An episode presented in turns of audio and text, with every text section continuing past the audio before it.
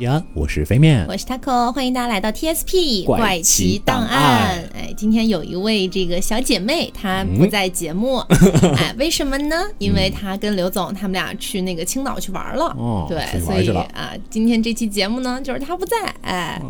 那么我们今天呢要跟大家聊的是一个这个杀人案件了。是的，对，但其实我觉得说是杀人案件好像不是那么准确耶。嗯，就是我们以前去聊一个杀人案件，它可能是比较有脉络、比较清晰，对对对， 对，但是我觉得今天这个呢，就是很难去定义它，有。点像一个人的人生的感觉。 对对对，好，今天我们讲的这个案件呢，是发生在巴西的。嗯，然后呢，这个主人公的名字叫做佩德罗·嗯罗德里格斯·菲列，啊哇，真长啊，这对，个，我们就叫他佩德罗，好吧？嗯，可以，好，那么为什么说我们今天要讲的是好像是佩德罗的一生呢？嗯，是这样子的，就是据统计的话呢，他这一辈子应该是杀了一百多个人，哇，对，就是呃，让我觉得就就有点夸张。 就甚至已经超过了我们以前讲一些什么连环杀人案的一个数量，对太多太多了。 是，而且他现在还在这个人世上，他没有像很多杀人犯那样已经就死掉了什么什么的。而且更夸张的是，他现在已经做了油管的博主，嗯而且还拥有了非常非常多的粉丝。嗯，而且还说劝人向善。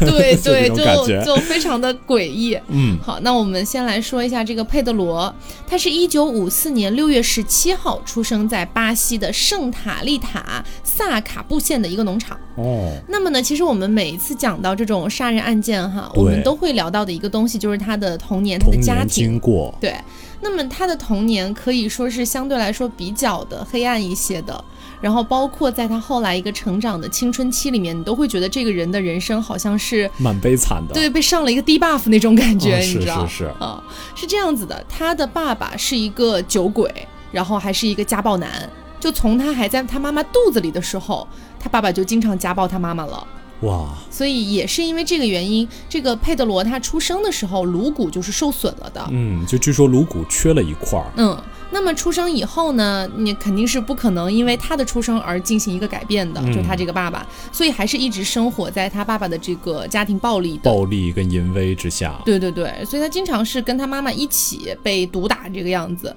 啊，那也就是在这种比较恐怖的家庭环境里面吧，他可能对暴力的那种理解跟普通家庭，也就是说比较比较幸福美满一点的家庭的小哎孩的对理解就不太一样。的确有些不一样。嗯，就是可能暴力在他这里就变成了一种日常生活的这种参与品，对对对的，而不是某种就是说非常非常过分的手段。嗯，那么据说他在十三岁的时候就已经有了杀人的冲动。哦，据说那一次呢，是他跟他一个表弟吵架了，然后他试图把他的表弟推到一个榨那种甘蔗的那个榨汁机里面去，想要把他的表弟通过那个榨汁机，然后榨成肉酱这种感觉。但是呢，那次没有成功。那后来到了十四岁的时候，他就杀了第一个人了。哦，我觉得这个年龄对于我们之前讲到过的很多杀人案来说，也是相当年轻的一个年纪对，了。很多杀人犯在这个时候还在杀小动物 呢。对啊对对，是那这个时候他就已经杀了人，而且杀的是当地的副镇长，哇，十四岁的时候，我感觉我好像才才初初二，对吧？初，二差不多，我的妈呀，感觉一个初二的学生直接就能把当地的一个副镇镇长给干掉。哇，嗯，是怎么回事儿呢？嗯，是这个样子的，就是说他的那个家暴的那个爸爸哈，嗯在当地呢是在学校做保安的，然后呢，他爸爸有一个同事就跑去告发说他爹呢长期的偷那个学校里面食堂的食物，哦，那这事儿闹大了之后，就被副镇长知道了。反正简单来说呢，就是这事儿闹大了，然后呢，他就被那个副镇长给解雇了，嗯对，他他的爸。爸爸被解雇了，嗯，于是呢，佩德罗知道这事儿之后呢，就冲回家，拿起了一把这个散弹枪，然后就直接冲到市政厅，把这个副镇长给干掉了。哇，啊、之后呢，通过一些调查才知道，原来举报他爸爸的那个保安才是真正偷东西的人。哦，所以在不久之后呢，他又用同一把枪干掉了他爸爸原来那个同事。那个保安，对，但是这一点上面其实是有值得分析的地方的，嗯，就是十四岁的时候嘛，他确实比较年轻，比较气盛，但是呃，我们先抛开他杀人这一点去说哈，他完全无条件的相信自己的爸爸没有做这样的事情。他在去杀人之前，甚至都没有进行过一番比较详细的调查，甚至都没有去想过他爸爸有没有可能做过这样的事情，对，他就直接冲到了市政厅去把人干掉了。哇，还有一种说法就是他家里的这个经济状况让他自己非常难以忍受，嗯，所以就想着泄愤一下，就找个人杀掉。哦，所以想一想，这种其实还真是一个杀星降世的感觉。 是。然后十四岁的时候，他不是已经杀了人了嘛？他就逃到了圣保罗这个非常大的城市，而且呢，居然没有遭到任何的追捕。哇，后来， 对，后来也就是在圣保罗这个地方，他就完全开启了屠杀的模式。嗯，怎么说呢？他一开始为了生活嘛，为了钱，嗯他就开始入室盗窃。啊，然后找到一些就是各种帮派的一些成员啊之类的，就去偷东西。嗯，而且呢，在有一次他去偷一个毒贩子的家的时候，他可能被发现了，嗯然后他就亲手杀掉了这个毒贩。哇，一年之后哈，这个佩德罗又遇到了一个非常非常漂亮的女孩儿，嗯这个女孩儿呢叫做 Maria。对，有一种说法说这是当地大毒枭的一个遗孀，就是一个那种在黑色电影之中会让人感觉欲罢不能又纠缠的很多是非的一个女人。嗯，但是也有种说法说，这个 Maria 的年纪其实比她大不少。嗯，就是那个时候呢，佩德罗才十六岁，他还未成年的情况下，就已经跟一个比他大不少的一个女生在一起了。嗯，而且后来就是他们俩还结婚，同时他们俩还就是怀上了孩子。哦，本来这个时候呢，据这个佩德罗回忆啊，他说那个时候他其实是想要收手的，洗手不干，金盆洗手了。对，因为爱上了，你知 道，fall in love 了，对，就爱哎了，呀爱了爱之情太美妙了。对，爱了之后呢，他就不想去干那些事儿了。嗯，但是吧，他又遇到了一些事情。就本来那个时候他已经停止了像盗窃、杀人这样的行为，嗯开始找了一些比较正经的工作来干。嗯，结果没想到有一天啊，Maria 被几个黑帮的成员奸杀了。哇！嗯那所以说，你想一想，他本 来就是一个很阴暗的人了，就这个时候，我觉得也是一个很神奇的东西。对，就是当你处在一个极度黑暗的环境之下，然后有一束光照到你的生活里面了，你会无条件的去相信那一束光。对，但是这一束光如果熄灭的时候，对你的整个人生打击也是很大的。对，而且还是被别人亲手熄灭哎的。呀，你不去找江湖，江湖有一天也会找到你，对就这种感觉。所以他可以说是，就是觉得肯定是要复仇的嘛。是，但是呢，复仇这件事儿也没有让他完全丧失理智，因为是这样的，就是佩德罗这个人啊，其实据调查，他的这个不管是反侦查的手段，还是说他的情商、智商都非常优秀，就可谓一个有勇有谋的杀手。对，那么这个时候呢，他就开始调查，然后调查到底是发生了一些什么样的事情，嗯到底是谁杀害了 Maria？、所以最后呢，是最终锁定了杀害 Maria 的那个帮派，对，而且还得到了一个消息，说在四个月之后啊，这个帮派的老大呢要举行婚礼，嗯，到时候所有帮派成员都会去。哇，所以呢，他就找到了这个帮派的敌对帮派，然后取得了哦敌对帮派的支持。可以，可以，可以，可以。对，所以在婚礼的那一天，他就带着其他帮派的成员，就也是拿着枪，直接就冲去了现场。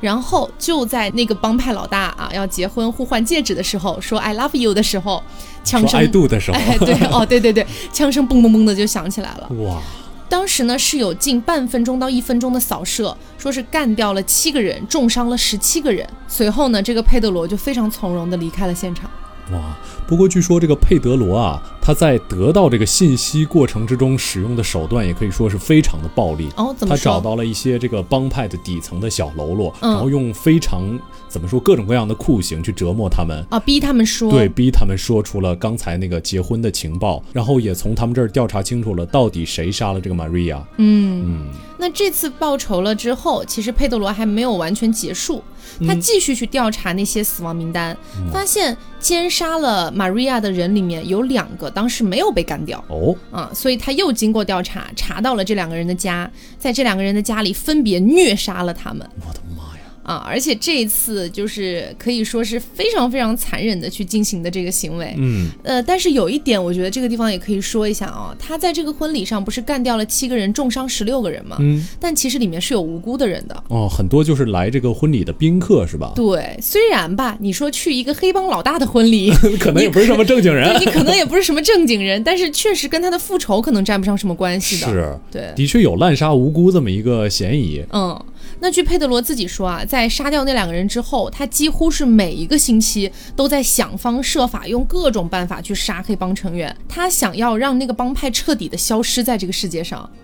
有一些是在街上直接击杀，有一些呢是假装说我要在你这儿买点什么东西啊之类的，把一个成员骗到一个房间里去进行虐杀，而且大部分最后被发现的尸体全部都是残缺不全的妈呀！啊，就开始肢解的这样的一个行为了。对，所以其实大家也可以看到，这个佩德罗的手段啊越来越暴力了。嗯我们觉得暴力一会儿会在另一个事件的时候达到顶峰，那就是他跟他父亲的纠葛的时候。嗯对，这个地方就要来了啊，就是说，呃，他在圣保罗就是以这样的一个生活方式又度过了四个年头。嗯那这一年的时候呢，佩德罗十九岁了。十九岁这一年，他收到了来自家乡的一封信啊，哦信上说他的父亲在一次酗酒之后，用大砍刀杀死并肢解了他的母亲，并且啊，就是被逮捕入狱了。我觉得这个东西，想一想，这个他的整个对暴力的理解，绝对跟他的家庭状况有非常大的这关脱不系。开关系的。是啊，嗯，那这一年的时候呢，他是知道了这个消息嘛，他就动身去了监狱，因为他爸爸已经被抓了嘛。嗯，那在那个探监的那个地方哈，他看到父亲的那一刹那，就掏出了随身携带的那个刀，就捅了过去，就嗯这么不停的一次一次、一下一下的去捅，据说捅了二十多次。啊哇！那他爸爸肯定是死了呀，对吧？对，啊还有一个说法就是他在他父亲死后啊，这个就不知道是真实的还是作假的。他当时就把手伸进他父亲的胸膛，掏出他父亲的心脏，并且啃了一口。这真的 我我觉得的确有点就是反人类的感觉，我觉得就是有，我觉得有点疯了。而且据佩德罗的回忆是说，他为什么就是一定要这么残忍的杀掉他的父亲，包括后面还有很多的一些被杀掉的人，他为什么要去杀他们？原因是他觉得他没有办法接受一个男人对女人去施加暴力，哦，啊这个想法倒是有点。对他，他觉得他没有办法去接受这件事情，他觉得对女人施加暴力的男人都是渣男，都是对不要脸的东西。打女人的男人都是人渣，这点我倒是同意的。但是他这个手段实在是太暴力了。啊对，然后当时他不是就据说把他的父亲的那个心脏咬了一口吗？嗯当时据说是狱警赶到的时候都被惊呆了，哇，而且趁着他们在那边就惊呆的那个刹那，佩德罗再次从容的逃出了监从狱。监狱中探监的时候把父亲杀了还逃跑了，对对对，哇，真是个猛人这个人。所以其实你到这个地方，你也会发现他的人生啊，确实是蛮怎么说呢，蛮惨的吧。对，小时候被爸爸家暴，然后十六岁好不容易遇到真爱，真爱又被奸杀，哎呀又过了几年之后呢，他的爸爸把他妈妈给杀了，然后他又把他爸爸给杀了。哇！但是就嗯另一个角度说，我觉得这个人也蛮传奇的。你就想啊，真的一个半大的孩子，在那一群毒枭里就不停的杀各种各样的毒枭，不停的杀各种各样的犯罪者，嗯然后他竟然还能全身而退，我觉得这其实也挺厉害的，可以说。是。好，那么除了我们刚才提到的他的妈妈，他原本的那个妻子 Maria 之外，他还有很爱很爱的第三个女人，就是他的表妹。哦那在杀掉他的爸爸不久之后，他就听说啊，他的这个表妹怀孕了，哦，而且呢，那个让她怀孕的狗男人啊，就是拒绝跟她就是有任何负责任的行哇，为，渣男！对，就说你怀孕就怀孕，关老子什么事儿？ 就这种，哇，这个太哎过分了、就直接就就拍拍屁股走人了。啊！那你想一想啊，我我一个男人是吧？我这一辈子我就爱这三个女人，对啊前两个都死了，那我就剩这一个了，你还这么欺负她？是你不知道我佩德罗是一个猛人 吗？就这样，啊对于是佩德罗又带上了自己的冲锋枪，就冲到了那个渣男家里，把他嘟嘟嘟嘟嘟嘟嘟就给射死了我的天哪！啊！但这一次他没能跑掉啊。啊，他当时就有那个赶到现场的警察，就直接把他给逮捕了。十九岁终于被绳之以法了。对他当时呢，是因为连环杀人以及盗窃等罪名被判了一百二十八年。嗯，嗯对。还有一种说法啊，他当时被押往这个监狱的时候，他是跟另外一名囚犯一起的，然后另外一名囚犯呢，正好是个强奸犯。然后佩德罗一看啊，这强奸犯，说不定就那个时候想起 Maria 了，然后他就直接当场在这个囚车上把另一名囚犯给杀掉了。哦，因为也是强奸犯，嗯，对，而且除了那个强奸犯之外，还有一个人也被他在运往的途中杀死了。哇，因为这个人被他知道是一个帮派成员，然后呢，佩德罗就在戴着手铐和脚铐的情况下把这两个人给杀了。哇呀，就据说他是用到了一些巴西的柔术啊等等的东西，但是我觉得这也嗯太、太夸张了吧！太夸张了，我不知道而且这个我人战斗力到底有多强。是，而且他，你说他就是那么一个小孩儿，他如果真的去学巴西柔术的话，他应该也不会学特别久吧？感觉，嗯就是像是一个入门者那种感觉，但是可能就是天生的练武奇才，对对就对，直接就能把人弄死那种嗯，然后据说就那个车子到了监狱的门口，把那车门一打开， 啊！警察才发现他一脸轻松的坐在两具尸体旁 边，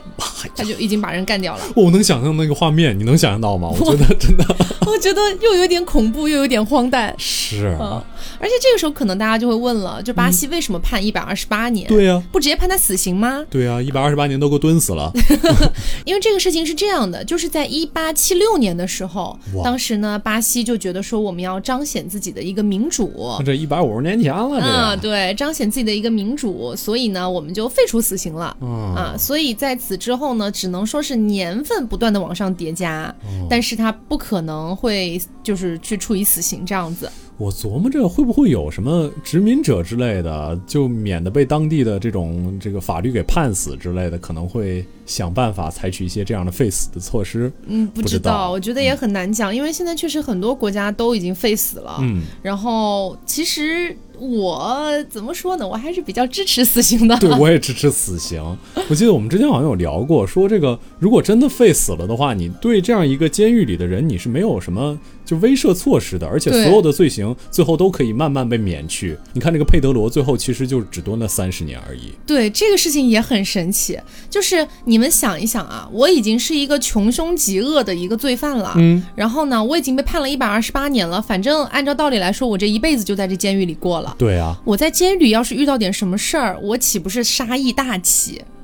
对不对？对，所以他开始了他的监狱生涯之后，他也就激活了我们前面说到的，有些人觉得他是在替天行善的一个行为。哦。怎么说呢？因为他在监狱里一共杀了四十七个罪犯。我的妈呀， 四十七个，大概杀戮人数的一半儿都是在这个监狱里。啊、是差不多。据说他杀的人里面呢，有四个是连环杀手，十七个是强奸犯，还有十多个是小偷，还有十多个是帮派成员啊，等等等等的，就杀了很多人。我不知道你有没有一种感觉啊，我感觉就有点像那种。呃，侠以武犯禁，我不知道你有没有听说过这什个么，意思啊？就是有的侠客他以自己的这个呃高超的这个身手，嗯去触犯社会中的各种各样的禁忌，但他实际上是为了让这个社会，也不是说让这社会更好，实际上的确达到了让这个社会更好的一些效果。你的意思是，他可能想要维护自己心中的那个正义吗？对，但是同时可能维护了一点这个社会正义，毕竟真的有的人把它视成这种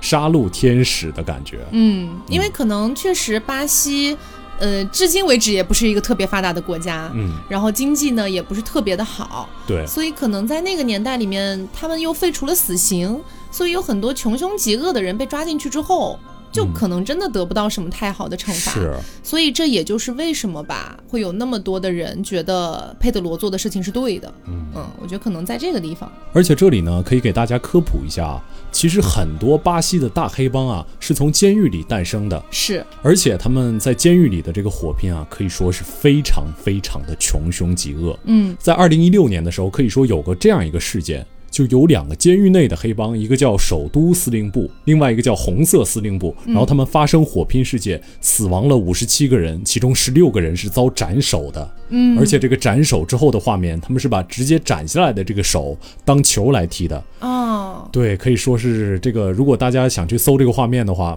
其实不建议啊，真的有点反人类。每次说不建议他们都会去 看的。对，真的有点反人类。他们这个监狱是这个样子的，由于监狱里面没有办法执行死刑，所以在监狱里基本就会形成各种各样的这种团伙。嗯，然后这种团伙呢，很多都是慢慢啊就形成了一个黑帮，然后有的在监狱内跟监狱外都同时发展这种势力。嗯比如说啊，就是这个红色司令部，这个红色司令部最开始是什么呢？最开始是一群政治犯，就这个政治犯被投入监狱之后，因为监狱还有其他的黑帮嘛，他们政治犯就要抱团儿来阻碍其他的黑帮对他们进行这种欺负。嗯，于是他们抱着团儿，抱着团儿，最后就自己成了一个大团儿，成了一个这个叫红色司令部，保持着高度的纪律性。然后之后，这个有的时候还会通过集体绝食来抗议这种监狱里的不公。嗯同时呢，开启了大量的这种暴力犯罪。呃，另外有一个电影啊，就是叫《四百对一》，嗯其实就是讲这个红色司令部里面一个传奇人物叫萨尔达，他单枪匹马一个人单挑四百个警 察这样的一个故事。 对，然后他们又跟另外一个就是呃哥伦比亚的一个贩毒集团两个团伙，相当于就是怎么说搞上了，勾搭上了，嗯，然后导致贫民窟里毒品犯罪的源头其实就是这种红色司令部之类的。然后这个首都司令部呢，其实崛起的这个过程跟红色司令部也比较类似，嗯，所以大家可以看到，在巴西的话，黑帮是根本不惧怕警察的，遇到很多事情甚至敢直接跟这个警察来进行交火。是因为呃，我之前也很好奇，就是大家肯定都听说过巴西的黑帮特别特别猖獗，嗯，然后我就在好奇，我说，呃，再怎么样就猖獗到这个份儿 上了，就是政府啊不、不得管管吗？对呀你好歹多少你说两句话呀，这种感 觉是吧？对你是个政府啊，对，然后我就去了解了，看了一下，才发现原来就是巴西的负债真的很严重，嗯就巴西政府的负债，然后他们每年都在往里面倒贴钱那种感觉，所以他们根本就拿不出多余的钱来管理黑帮，因为管理黑帮是一个非常非常大的一个工程。对你可能要建军队，然后还要防止什么黑帮渗入之类之类对，的。而且很多人可能会觉得说啊，管理黑帮不就镇压一下就好了吗？是啊，那你得想想，如果我把黑帮镇压下来了之后，这些被镇压之后的这些黑帮成员，我要给他安排什么工作呢？对啊呀、他要如何进入社会呢？这问题真的巨大无比。哇，嗯，所以这就是为什么巴西的这个犯罪率一直就是说， 感觉居高不下的感觉哇之一吧。其实好像还有一种说法啊，就是说巴西啊，这个呃公务员为自己谋私的这种情况，有的时候是比较严重的。嗯就说一个公务员，因为巴西的人均 GDP 大概是呃八千美刀左右吧，然后咱们中国的 GDP 是一万多嘛，嗯就大概咱们领先他们一些。当然，他们的公务员啊，仅退休金就是三点三万美元啊、哦，一个人就可以说是非常非常的夸张了。嗯，好的，那我们就大概给大家介绍了一下巴西黑帮的情况。为什么呢？因为我们马上就要进入到佩德罗这个故事里面跟黑帮关系比较大的一个环节了。嗯，是这个样子的，就是前面不是讲了，他一共杀了四十七个罪犯嘛，在这个监狱里面。然后呢，其中有一个就是他的室友，嗯，这个室友呢，为什么被杀死呢？就很夸张打了，呼噜，对，就是因为打呼 噜，真的啊，真就因为打我我刚才呼噜是开玩笑的，哇，真的真吗？真就真就是因为打呼噜，那佩德罗也有点暴躁，对说啊，哦实然后就话被佩德罗勒死在床上了。所以他这个佩德罗这样的这些行为，会让整个监狱里面的人都开始害怕他啊，包人心括惶惶的，可能会有点畏惧或者有点憎恨他等等的，包括那些监狱里面黑帮的大佬。嗯，在有一次这个监狱发生暴动的时候，一共有八个帮派成员受到自己老大的指使，哈，就是拿了各种那种就是什么兵器呀、之凶类器的，之类哎的，要跑到佩德罗的那个小房间里面去把他干掉。弄死他，哎，这种结果呢，这八个人冲进去，死了两个，重伤了几个，还有几个跑掉了。就是佩德罗仅仅是受到一点点轻伤，你知道就很夸张。这个人就在我眼里，他跟开了挂一样那的。简直人间兵器，这简直太可怕了。，对，我不知道大家有没有一打多的这种感觉。我没有打 过架这个哎。一打多击是非常非常难的，就是多的人，尤其是在狭小的地方，急也把你急死了。哪怕你身手很好，这我我真的没有办法想象他是怎么施展开的感觉嗯。反正呢，就在这样的一个事情发生之后，也再也没有任何一个人或者说帮派敢去打佩德罗的主意老了。八个人都搞不死他，我现在怎么搞 他？这找八百个人呢，只能哇，真的，呃，然后呢，据佩德罗自己说啊，这嗯个杀死一些罪大恶极的人是一件令人非常感觉很美妙，而且让他觉得特别满足的事儿。哦，他还说他最喜欢的方式就是用刀刺或者用刀砍。 啊，反正就是他在这个监狱里不断不断的杀人，然后监狱里又没有办法说判他死刑，你知道，就是很赖皮，你知道所 吗以？就感觉有点就是，你说爽吧，也有点爽；但是说变态吧，也感觉有点变态。 就对怎么因有为点他这个事儿就感觉是什么呢？就是说，嗯反正我已经到这儿了，对吧？我已经杀了这么多人，我也对不啊在乎多杀几个，是，你然后还能把我怎么着？是啊我杀的还是坏人？对你凭什么那什么我？对呀、然后后来这个佩德罗的刑期不是一开始是一百二十八年嘛，啊后来增加到了四百年。 我四百年但是不是？但是你知道，我觉得没有意义，因为没有人能活得到，不管是一百二十八还是四百年，你对，活不其实到啊。就是那么个数字而已了。对呀、你说判他一万年，我未来判处终身孤寂，又有什么用呢？ 对啊，就这种感觉。嗯然后后来又发生了一个事儿，是二零零七年的时候，巴西政府修改了一个法律条款，哦，哎，规定有期徒刑最高不得超过三十年，二零零七年的这个时候，他已经蹲了，已经蹲了大概三十四年左右了。哇，那他不是就直接出来了吗？对呀、他出来了 呀，他出来的时候他已经五十二了，啊，所以就是，哎，怎么说 呢？就让人爱恨交织的一个人。对，但是出来之后哈，他又被抓进去了，为什么呢？是在二零一一年的时候，他因为非法拘禁，包括参与暴动等等的多项罪名再次被捕。哦 但至于他出去之后还有没有再杀人，这个说不清楚哦，嗯因为有可能没被发现。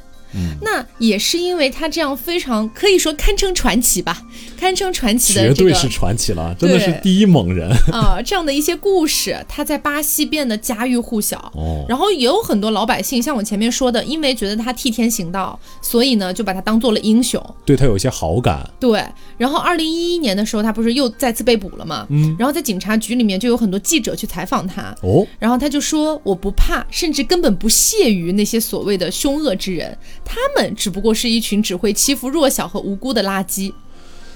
嗯啊这个话说的，说实话，的确是蛮有煽动力、感染力的。对呀、对我呀、觉得，就是你可能，哎，怎么说呢？很多人都会对于这样的一个行为会有一些。呃，不同的想法吧，就比如说我们之前不是讲到过少女 A 嘛，嗯就为什么会有那么多人去喜欢少女 A？虽然它本质上是一个我觉得有一点变态的行为，嗯但是你也得从这个社会现象里面去剖析一下原因嘛。对呀、啊其实就是因为有那么一部分人，他们是能够很强的感受到那种共情的，嗯就是可能他曾经在学校被欺负过，然后结果少女 A 咔咔两刀，啊，他就把这觉个得欺负人的给人给杀了。对，他就觉得太泄愤了。所以可能像佩德罗这个故事也是一样的，对他，可能就觉得说啊，我的身边也有好多不公平，特别又是在巴西这样一个地方，本来治安是就很差，是是，他可能见过一些，经历过一些，所以当他知道哇，佩德罗，天呐，好样的，在监狱里杀了几十个、上百个人，牛啊！ 然后他可能也就觉得说能够有一个同理心存在了。嗯，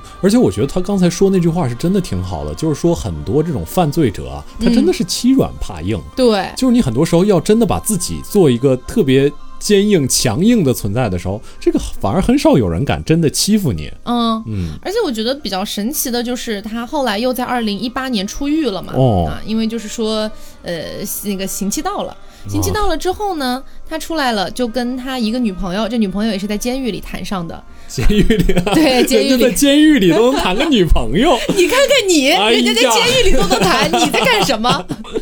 哎呀，正就还是不如坐监狱呢。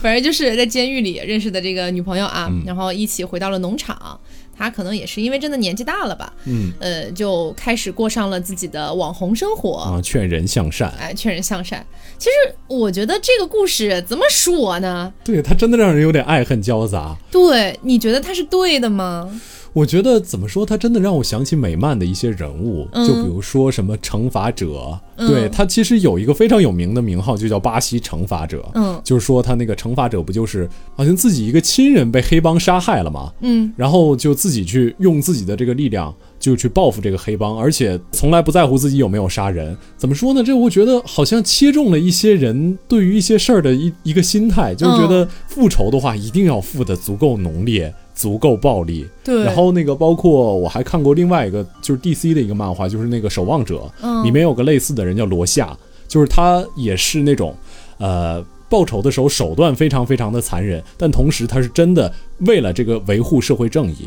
但我觉得这可能跟佩德罗稍微有一点不同，因为佩德罗感觉更像是为了自己的这种杀戮的欲望，同时为了不受指责。对对对，我觉得这一点是很值得讨论的。就是有很多人已经完全忽略掉了一个点，就是佩德罗会标榜自己是，就是说我只杀那种呃，就欺负弱小啊、欺负无辜的这样的一些人。对，但实际上，他这一辈子里面杀的人里面有很多人本身也是无辜和弱小的。是啊，而且嗯还有一种说法，就是因为咱们现在能查到的佩德罗的资料，基本都是佩德罗自己在监狱里口述的。嗯就是有可能他自己对自己的回忆进行了一些美化，也说不准。对对对，而且你想啊，就很多人会觉得说，哇，他杀的都是穷凶极恶的犯罪的人，那不废话吗？他在监狱里待了那么多年，他他他也杀不了外面的那种就是良民啊，对不对？对，所以我觉得这一点可能是我没有办法完全认可他的一个原因。就我确实还是一直觉得说，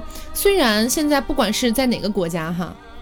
肯定在司法上面还是会有一些些的需要去改进的地方的。嗯，这个是百分之百的，因为对因为司法这个东西也是人制定的，人就不是十全十美的。是人就会有错误，对就会有遗漏，嗯，所以我是觉得这这是肯定存在的一个问题，嗯但是我还是更希望我们的社会应该是让这个司法，让包括整个政府更加的完善，然后嗯呢，从而去起到一个真正惩罚人、真正去判断一个人的罪应该是得到一个什么样的处罚的一个结果吧。对，我觉得不能够以一个人，他就是单纯的一个人，嗯他对于一件事情的善恶理解，他对于一件事情的正义与否的一个判断，对然后就去决定别人的命运。尤其是他只是一个人，嗯就是他调查证据的能力，哪怕是蝙蝠侠这种人，嗯 对吧？他也不可能做到每一个判案对每一个人的善恶秉性都是全知的，对他肯定会有自己的错误。但是他一旦犯错，那个被杀的人，他可就再也没有办法说话了。对，所以我觉得在这一点上我没有办法接受。但是我觉得我还是有一些赞同他的地方的，嗯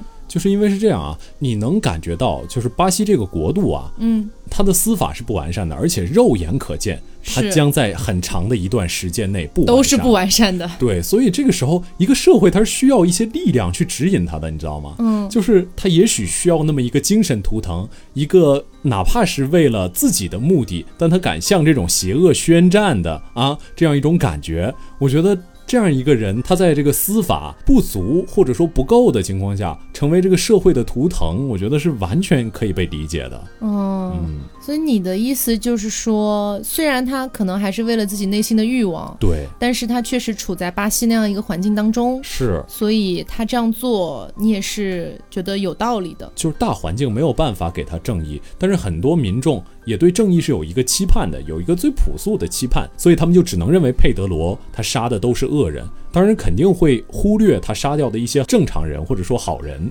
嗯，但是这也是就是一个整体的图腾没有办法幸免的一件事情。其实有的时候蛮能理解你说的这个东西的，嗯就是呃，因为有的时候会看到很多不同的案件嘛，嗯然后这些案件可能都是让大家在网络上就是非常非常愤慨的，嗯就是呃，不管是国内还是国外，其实都有。就比如说某某人杀了某某人，嗯，然后或者说是虐杀某某人，最后被判了五年、十年。哇，这个真的是有点。对，还有包括像韩国的那个溯溯源案，对我当时在 B 站上有看到一个评论，就是说让佩德罗跟这个溯源的 犯案者、哦对哦啊、关在一起。那真是必死无疑呢。啊，是的，对，就像这种情况下，你看到一些真的社会上很不公平的一些案子的时候，嗯你内心里势必还是会诞生一个想法，就是说，哎。要是真的是有两，其实是有两种想法哈。嗯我第一种想法是，如果有一个超级英雄，嗯，他对就是站在绝对公平、绝对正义的那一端，然后他可以来判断人间的所有善恶。对这个时候会希望上帝存在，是吧？对对对，他会降下一个天罚，你知道吗？ 对对那个人对就直接死。OK， 啊是，对，还有另外一个想法是这样子的，就是我也有弟弟嘛，我弟弟才七岁，六七岁的时候，然后我就会觉得，如果我的弟弟亲弟弟遇到了不管是像溯源那样的案子，还是说被拐卖啊等等的东西，哦，我讲实话，从人的情感角度出发，我也不知道我会做出什么事儿。嗯，就是可能，呃，我当然会希望司法给到一个公平，但是假如说他给不到的话，我觉得我有可能会去做出跟佩德罗一样的事情。嗯，所以就是，我觉得这个东西就是在人的感性和理性之间不断的去摇摆的一个事儿。但是我们说实话，就是每一个人，就是我们。刨根问底哈，就是到我们每个人心里面最深处的地方的时候，肯定都是会觉得说，如果我们的司法能够给到所有的这样的一些案件最公平、最合理的一个解释，那么也就没有后面的这些多出来的想法了。嗯，对，所以就是这个东西，哎呀，怎么说呢？就是我的理性上，我是觉得佩德罗他这个事儿不太好的，嗯也不是说不太好吧，就是就是让我感觉没有那么到，就是说他可以成为一个英雄那样的一个角嗯色。但是从我的感性上，我又觉得他好像确实是帮到了一些人，就是相对来说，你还是希望有一个更加靠谱的这种巴西政府，嗯这种巴西的社会组织力来完成这种社会的公平正义。对是吧对对，我觉得这个是必须的。对，不要交给一个人的爱好或者说这个自己的性情来审判其他人。对，因为我觉得你算哪根葱啊？对， 就是就你也只不过是一个人啊。嗯就就算我们把一个就是说受过极高极高高等教育的一个人摆到一个事情面前来，让他去做判断，他也有自对，己也的不喜一好。定准。对呀、也不一定准啊。所以我觉得这个事情绝对是不能够以个人的这些东西去做决定的。嗯而且我觉得大家对他的崇拜啊，或多或少还有那么一点儿。我们原来有聊过的那个杀人狂崇拜，嗯这么一说，就是其实当时呃有很多杀人狂都受过这种疯狂的追捧，嗯包括啊曼森呐、包括咱们原来什么少年 A 呀、啊嗯之少类年啊的。呀、等等的，还有那个呃，比如说什么大学的背包炸弹课呀。嗯，甚至这个背包炸弹课都最后的那个给杂志社的信都有点成为那种都市传说的意思。嗯什么呢？就是他说这个，只要大家把那个该还给自然的东西都还给自然，我们退到这样的一种方式去生活，技术就不会毁灭我们的生活，等等等等的。嗯，就这样有一个崇高理由的这种杀手面前，我觉得我们是很倾向于这种怎么说崇拜的心态的。我我有的时候会在想哈，这有没有可能是跟我们就是曾经的我们有关系的？哎，这嗯怎么来解释呢？嗯就是呃，我之前在节目里面也讲到过，就是每次遇到这样子关于人性的问题，我就很喜欢往原始社会去思考嘛。哦，对你就会觉得以前就是崇尚暴力的，以前就是特别是在就是说在母系社会结束了之后，或者说即便是在母系社会，你男人出去打猎啊什么的，你没有点儿力气，没有点儿杀戮的本能，嗯你好像就没有办法活下去。对，当然暴力在这个现代社会中是被不断不断的驯化的。对，所以某种程度，他们在我们的脑海里最后就剩下那些往这个暴力的方向，或多或少有那么一点点我们心中的那种阴暗的赞许吧，嗯感觉。而且他们又给自己捏造了一个很崇高的理由，嗯就是可能像那种少年 A 那种哈，他说自己是神啊还是什么的，我觉得这种是啊，有点中二了啊。对，这种可能有点中二。但是你像佩德罗，他一直宣称自己杀的都是有罪的、穷凶极恶的人。 嗯，然后像你说的背包炸弹客，说我们要把自然的东西退还给自然，好像又很环保， 对你知道吗？ 就是在这样的一个情况下，人们的那种就是可能。掩埋在内心深处的深深深深深深处的嗯那种对于暴力的一点小小的倾向，小小的阴暗崇拜，就会出来。对，反而用一种比较可以让大家接受的这么一个崇高理由，名正言顺的出来。 这怎么这么像 S M 呀？讲到的 好奇怪，好奇怪说到底，每个人都是可以是 S 或者可以是 M，、是哎吗？呀，是啊，反正就是这个案子让我觉得，它已经不算案子了，嗯，它就算是一个生活在一个很混乱的国家的人，他的一生，嗯，给我一种这种对感觉，对对，嗯。所以就是，呃，肯定我们本质上还是希望去建立更健全的司法，是。然后不让一个无辜者受到一些冤枉，也不让一个有罪的人可以逃脱。我认为大概佩是这种德罗感觉，是英雄，但是需要这么一个英雄的社会本身，它就不是一个什么好社会。 嗯，对有道理，是的。好，所以呃，不管怎么样，大家还是要遵纪守法， 嗯 对对对，哎，大家还是要做一个遵纪守法的好公遵守安民。全啊！对，然后呢，呃，过马路的时候不要 就是说闯红灯啊什么的， 什么东西啊？ 要做一个好市民呢。好好好，好，那么也希望大家能够喜欢今天这期节目。嗯哦我觉得我们相对来说也还是挺宠粉的了。之前他们就说要听杀人啊，要听个欧洲是的，啊哎，选了个巴西 的。 好了，嗯，那么我们今天的节目差不多就是到这里，也希望大家嗯能够喜欢。那么我是 Taco，我是飞面，那我们下周再见，拜拜。拜拜。